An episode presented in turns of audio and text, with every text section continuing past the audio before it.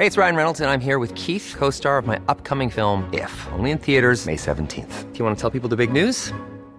All right, I'll do. Sign up now and you'll get unlimited for $15 a month in six months of Paramount Plus Essential Plan on us. Mintmobile.com slash switch.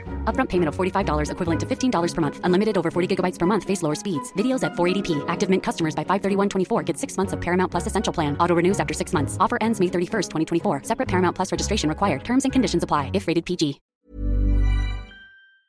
Organizaciones civiles lamentaron que diputados hayan avalado en comisiones la reducción de lo que se puede deducir en el impuesto sobre la renta.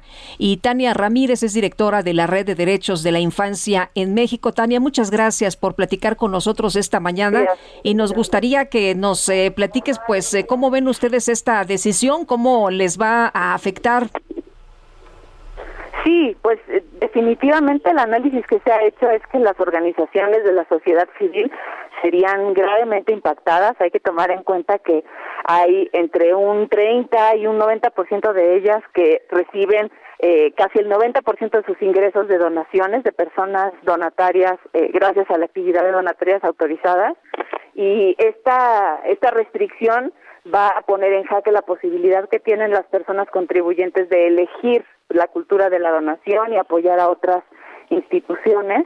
Eh, y esto también representaría una eh, un obstáculo para que las organizaciones sigan operando. Muchas de ellas ya se reportaron en ceros este año, muchas de ellas han tenido eh, que despedir personal y esto obviamente impacta de manera directa a los grupos de población que se atienden. Casi 30% de las organizaciones que tienen el carácter de donatario autorizada se dedican a apoyar a la niñez desde cuestiones como asistencia, albergues, educación, etcétera. Entonces, hay un impacto a las organizaciones, pero lo que hay que ver en el fondo es el impacto a la población beneficiaria. Niñas, niños, adolescentes son hoy por hoy la tercera parte del país y son un grupo de población que reúne el mayor índice de pobreza y pobreza extrema, entre el 40 a 40.3%. Entonces, este es el impacto que, que le representaría a las organizaciones y, y por eso nos parece muy muy grave y un momento oportuno para llamar la atención sobre esta cuestión antes de que pase a pleno. De hecho, el presidente de la República dijo ayer que no es función de las empresas el, el, dar donaciones, que ellos nada más se deben preocupar por pagar impuestos y tener utilidades. ¿Qué piensan ustedes? Aunque entiendo que el propio presidente parece no haberse enterado que esta, esta iniciativa toca pues un aspecto que tiene que ver nada más con las personas físicas, no con las empresas. Exactamente. Y además las, las empresas también tienen eh, en muchas ocasiones eh, instancias como sus fundaciones y como otro tipo de espacios en donde se hace posible eh, esta, esta cuestión, aunque efectivamente el asunto ahora tiene que ver con las personas físicas y nos parece que en un momento de crisis sanitaria como la que vivimos y la consiguiente crisis económica, mermar la cultura de la solidaridad en México y mermar la cultura del apoyo a las organizaciones, pues es algo que no abona. Nos parece en ese sentido que es una medida desproporcionada no le va a representar tanto al erario eh, lo que le representa y sin embargo sí le podría representar eh, la, la vida y la subsistencia a las, a las organizaciones. Nos parece una medida regresiva en términos de derechos y eh, que concretamente a las organizaciones de la niñez pues no está alineada con el principio de interés superior eh, de protección a la niñez que está contemplado en nuestra Constitución. Tania, dice el presidente que si son tan altruistas, pues que den el dinero sin eh, esperar nada a cambio, como un beneficio en materia fiscal.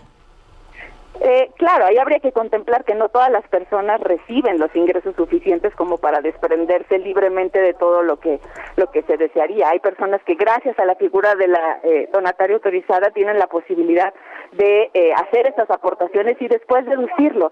Ahora el jaque en el que van a poner a las personas, eh, digamos que, que tenemos que declarar nuestros impuestos, es que vamos a tener que elegir entre deducir las colegiaturas, deducir los gastos médicos o deducir los posibles apoyos que tuviéramos que eh, dar a las organizaciones. Entonces, muy probablemente las personas que no tienen tantos ingresos, pero que sí tienen una cultura de la solidaridad o de la filantropía, tendrán que optar por colegiaturas, gastos médicos, etcétera, eh, y muy probablemente dejen en segundo término el apoyo a las organizaciones. ¿Qué tan importantes son las donaciones de las empresas? Y digo esto a pesar de que no estamos viendo en este momento una restricción, pero pues ya lanzó el reto el presidente cuando dijo que no es función de las empresas el dar caridad, el dar apoyos sociales, que eso solamente lo puede hacer el gobierno. Eh, ¿Qué tan importantes son las aportaciones de las empresas? Eh, son importantes sin, sin duda, eh, a menudo las empresas logran apoyar proyectos extraordinarios, logran apoyar eh, con recursos en situaciones eh, críticas, como lo hemos tenido en los últimos tiempos eh, frente a catástrofes naturales, etcétera. Entonces, también representan un, un, importante insumo para la vida de las organizaciones. En muchas ocasiones son esos grandes proyectos que no se pueden desarrollar eh, a través de, de la operación cotidiana, digamos, del día a día, las que se pueden realizar con las empresas. Y nos parece también que la cultura de la filantropía es una cultura que ha crecido, que ha avanzado incluso en entenderse como garantista de derechos y esto es importante porque en muchos casos este tipo de proyectos de los que estamos hablando contribuyen a la realización y a la garantía de derechos de las poblaciones mayormente vulneradas. Y hay que decirlo también ante cuestiones y ante, ante grupos de población cuyas necesidades no han terminado de ser resueltas por el Estado, cuyos derechos no terminan de ser garantizados. Entonces, esas aportaciones pueden hacerle la diferencia en términos de derechos y me parece que lo importante en este caso es considerar a las organizaciones y a las empresas, en todo caso, eh, como corresponsables, como personas que, que personas, instancias, organizaciones que no debemos de ser vistas como el enemigo, como quien se roba el erario, sino en muchas veces como organizaciones que hemos podido contribuir al desarrollo democrático y al desarrollo de derechos humanos en nuestro país. Eh, eh, Tania, nosotros eh, eh pues eh, tenemos conocimiento de, de esta red de derechos de la infancia, pero son una agrupación que, que tiene pues o cuenta con 77 organizaciones de la sociedad civil, es decir, no nada más es, es una figura, son varias organizaciones dentro de esta, ¿no? Sí, así es.